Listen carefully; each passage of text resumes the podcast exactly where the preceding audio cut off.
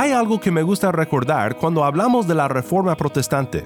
Por un lado, tenemos en mente un momento histórico, un periodo histórico en el que personas guiadas por sus convicciones bíblicas buscaron cambios en la iglesia de su día.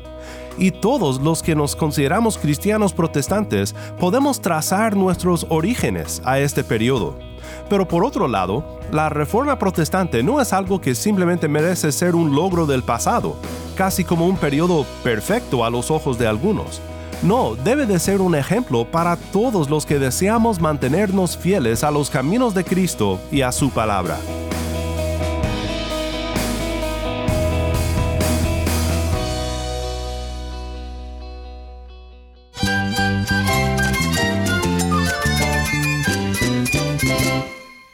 Jesús es nuestro Salvador, nuestro amigo. Cristo es mi guía. Cristo significa todo, pero en primer lugar mi Salvador, mi refugio en tiempos difíciles. Él es nuestra fortaleza. Es la salvación, es la vida eterna. Bueno, Cristo es, es vida. Él es suficiente. Él es el héroe de esta gran historia. Cristo para mí es mi todo. Es todo. Estás escuchando a El Faro de Redención. Cristo desde toda la Biblia para toda Cuba y para todo el mundo.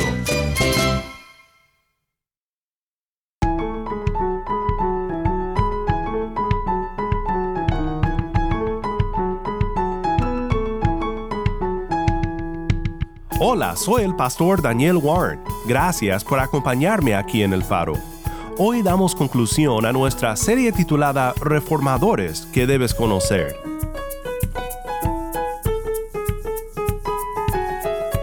Aquí en El Faro siempre tomamos un tiempo en el mes de octubre para recordar la Reforma Protestante del siglo XVI no es porque pensamos que los personajes involucrados eran gente perfecta o superhéroes, sino porque fueron ejemplos de fidelidad a las escrituras y de valentía al confrontar los abusos y errores en la iglesia establecida en su día. Por eso también en esta semana hemos explorado las vidas de personas anteriores a la Reforma Protestante, proto-reformadores, personas que aún antes del siglo XVI fueron fieles a la palabra y firmes en confrontar los errores de la iglesia de su día.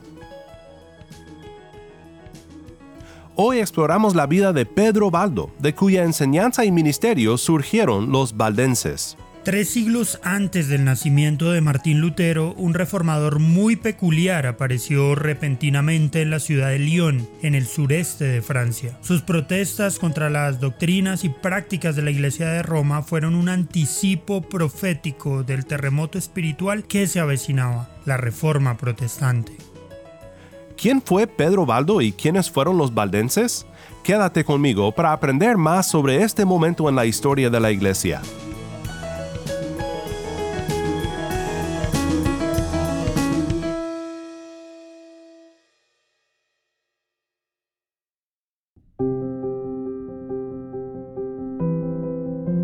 Estudiar la reforma tiene un valor tremendo para toda persona, no importa de qué tradición cristiana sea. ¿Por qué? Porque estudiar la historia, eh, como dijo alguien, eh, nos ayuda a no repetir los errores que se han cometido a través de ella.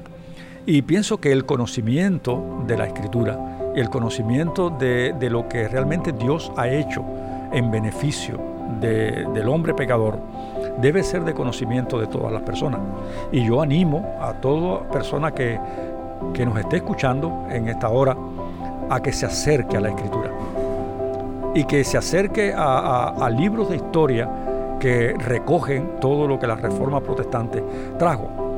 Eh, realmente lo que, lo que la reforma protestante sacó a flote fue la suficiencia de Cristo y la suficiencia de las escrituras. Por eso cualquier persona de cualquier tradición eh, cristiana que, sea o, o, cualquier persona, independientemente de lo que crea o si no cree también, le sería de beneficio estudiar la historia de la iglesia y ese evento grandioso dentro de la historia de la iglesia que se llama la Reforma Protestante.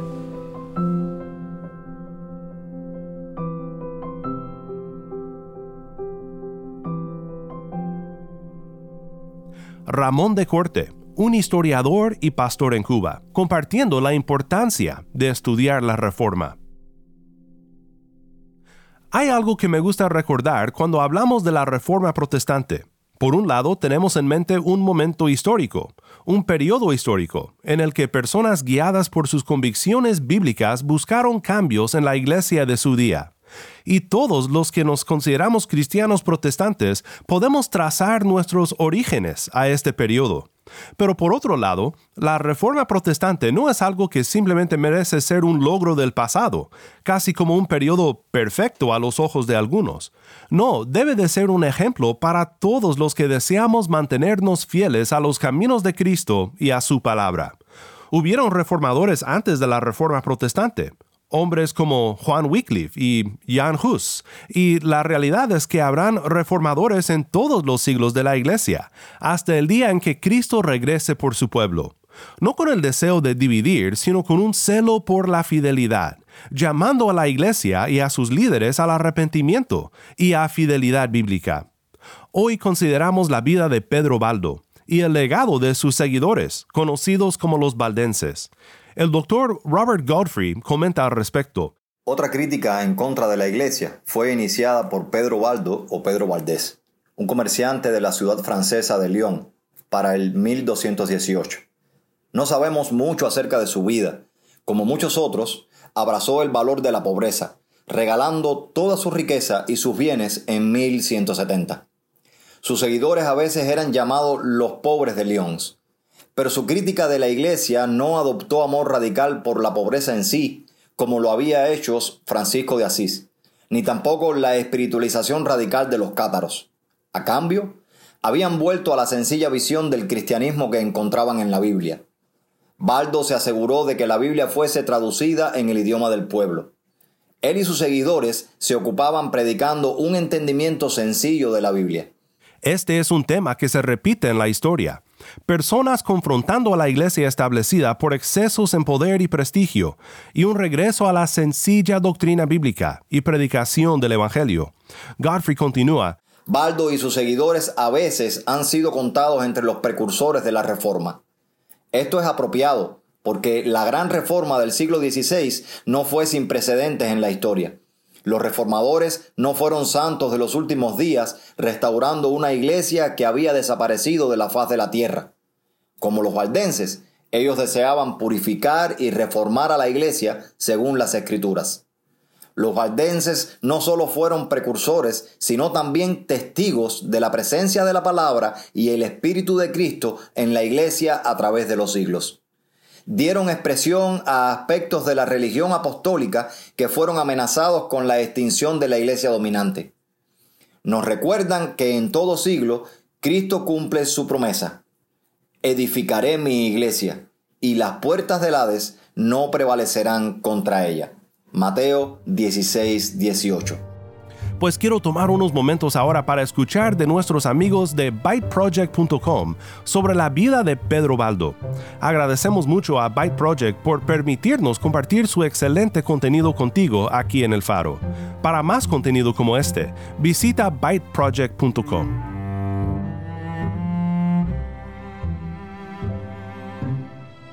Tres siglos antes del nacimiento de Martín Lutero, un reformador muy peculiar apareció repentinamente en la ciudad de Lyon, en el sureste de Francia. Sus protestas contra las doctrinas y prácticas de la Iglesia de Roma fueron un anticipo profético del terremoto espiritual que se avecinaba, la Reforma Protestante. Hola, mi nombre es Giovanni Gómez Pérez y vamos a hablar de la vida de Pedro Baldo.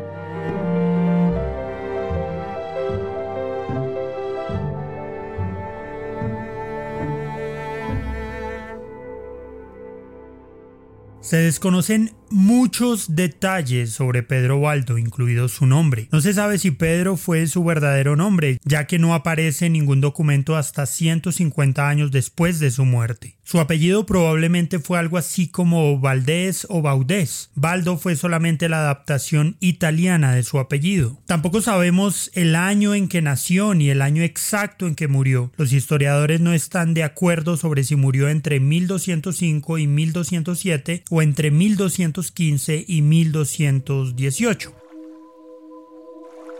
Pero lo que sí sabemos es que en 1170 Baldo era un comerciante muy rico y bien conocido en la ciudad de Lyon. Tenía una esposa, dos hijos y muchas propiedades. Pero algo sucedió. Algunos dicen que presenció la muerte repentina de un amigo. Otros dicen que escuchó una canción espiritual de un juglar itinerante. Lo cierto es que Baldo se sintió profundamente preocupado por su estado espiritual. Esto lo condujo a una crisis por saber cómo podría salvarse. Su primera decisión fue empezar a leer la Biblia, pero como solo existía la Vulgata Latina en ese momento y su conocimiento de latín era precario, contrató a dos eruditos para que la tradujeran a su idioma y así poder estudiar el texto sagrado él mismo. Luego buscó el consejo espiritual de un sacerdote, quien le enseñó la historia del joven rico en los Evangelios y citó a Jesús cuando dijo, aún te falta una cosa Vende todo lo que tienes y dalo a los pobres y tendrás tesoro en el cielo. Y ven, sígueme. Este pasaje está en el Evangelio de Lucas capítulo 18 versículo 22. Las palabras de Jesús en el Evangelio traspasaron el corazón de Waldo. Al igual que el joven rico, Waldo se dio cuenta en ese instante de que había estado sirviendo al dinero, no a Dios. Pero a diferencia del joven rico que se alejó de Jesús, Waldo se arrepintió e hizo exactamente lo que Jesús dijo, entregó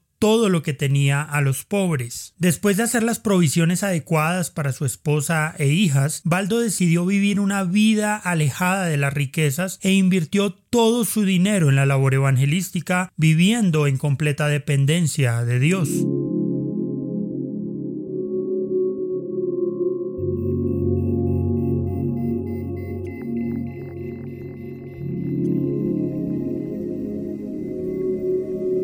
Baldo inmediatamente comenzó a predicar desde su Biblia en las calles de Lyon, especialmente a las personas pobres. Muchos lo siguieron y para el año 1175 un grupo considerable de hombres y mujeres se habían convertido en discípulos de Baldo. Ellos también renunciaron a sus posesiones y se dedicaron a predicar. La gente comenzó a llamar a los seguidores de Baldo los pobres de Lyon. Más tarde, a medida que el grupo se convirtió en un movimiento y se extendió por toda Francia y otras partes de Europa, se les conoció como valdenses. Cuanto más Baldo estudiaba las escrituras, más se preocupaba por ciertas doctrinas, prácticas y estructuras del gobierno de la Iglesia de Roma, sin mencionar su riqueza, que se contraponía con la visión y la experiencia de lo que significaba ser cristiano para Baldo pero Pedro Baldo no se quedó callado, sino que se pronunció valientemente contra estas cosas. Sin embargo, este tipo de posiciones incomodaban a la iglesia, así que Roma prohibió oficialmente la predicación laica, y Baldo y su grupo atrajeron inmediatamente la oposición de los líderes de la iglesia.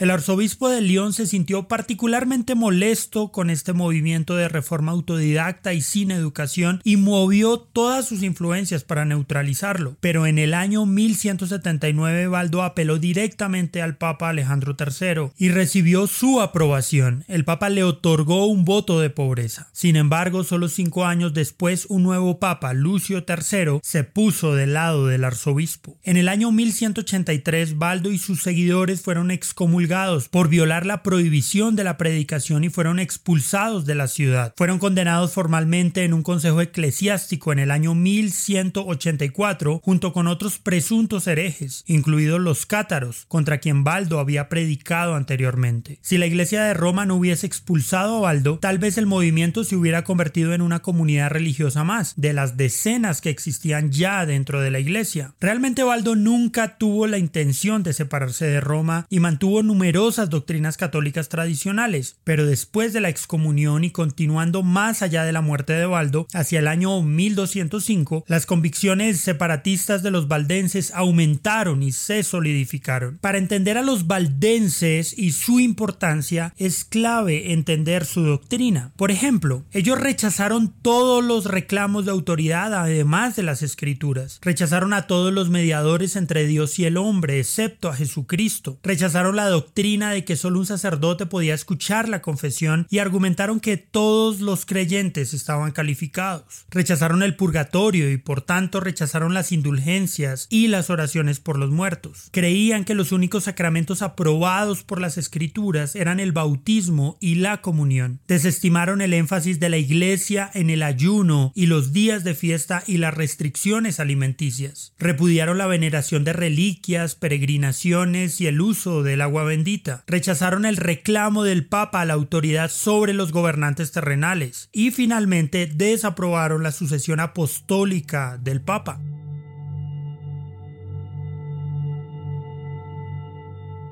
A pesar de la excomunión y la muerte de Baldo, el movimiento valdense siguió creciendo durante bastante tiempo. La severa persecución a los valdenses en el siglo XIII los obligó a desplazarse constantemente y a enseñar en secreto. Pero a pesar de la persecución, el movimiento se extendió al norte de Italia y a regiones de España, Austria, Alemania, Hungría y Polonia. Pero el hostigamiento de la Iglesia romana también continuó y creció en gravedad, hasta que en el siglo XV las filas valdenses se habían reducido a pequeñas y secretas comunidades en los valles alpinos de Francia e Italia. Pero cuando la reforma protestante irrumpió en la escena en el siglo XVI, la mayoría de los valdenses se convirtieron en protestantes. Los valdenses aceptaron las formas de culto y la eclesiología de la Iglesia de Ginebra y se organizaron como iglesia. La Iglesia Evangélica Valdense se adhirió a la teología calvinista y se convirtió en la filial italiana de las iglesias reformadas. Hoy existen congregaciones valdenses principalmente en Italia, Suiza, Uruguay y Argentina. Pedro Baldo fue un protoprotestante, aunque nunca lo supo. Fue un mercader convertido en profeta que simplemente creyó en la palabra de Dios con todo su corazón, lo que demostró con toda su vida. Y al tomar la palabra de Dios y predicarla en un tiempo en el que a muy pocos les importaba hacerlo, Baldo agitó las aguas de la renovación y del deseo de regresar a las escrituras.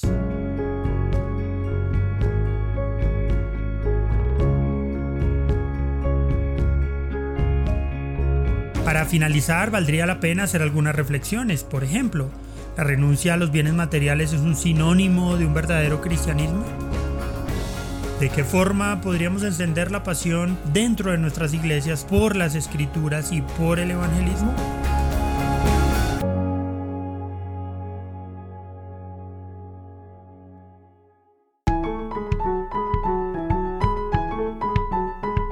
Qué bendición ha sido en esta semana contar con la presencia de invitados especiales desde Cuba. Y le damos gracias a byteproject.com por su contenido, pensando juntos en reformadores que debes conocer. Mi anhelo es que durante este tiempo juntos haya sido iluminado, sobre todo respecto a lo que involucra regresar a las verdades reveladas en la palabra.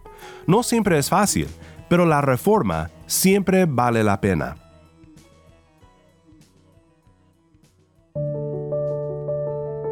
Oremos juntos para terminar.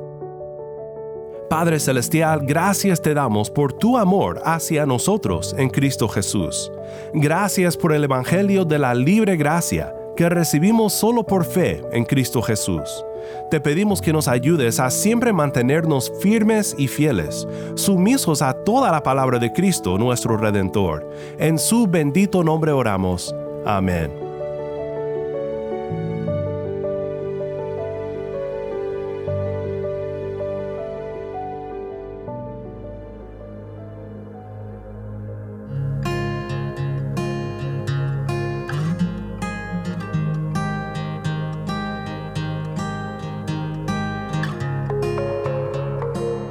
El Faro de Redención como programa radial fue ideado para Cuba, pero ha crecido a un nivel global y si estás en sintonía fuera de Cuba, te agradezco por pasar estos tiempos con nosotros estudiando temas que nos fortalecen en nuestro caminar cristiano.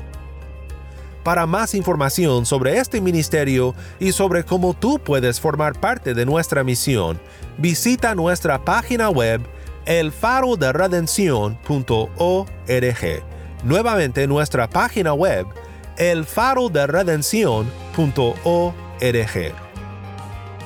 No olvides que también nos puedes seguir en las redes sociales, en Facebook, Instagram y Twitter. Solo busca El Faro de Redención.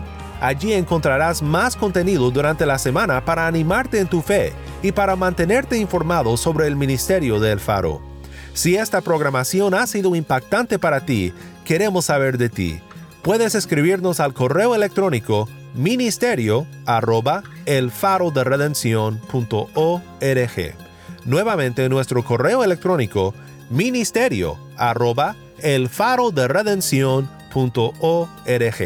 o mándanos un mensaje de voz a nuestro número de WhatsApp. Y cuando nos lo mandes indícanos si podemos incluir tu mensaje en un futuro programa. Nuestro número de WhatsApp es 1-786-373-4880. Nuevamente nuestro número de WhatsApp 1-786-373-4880.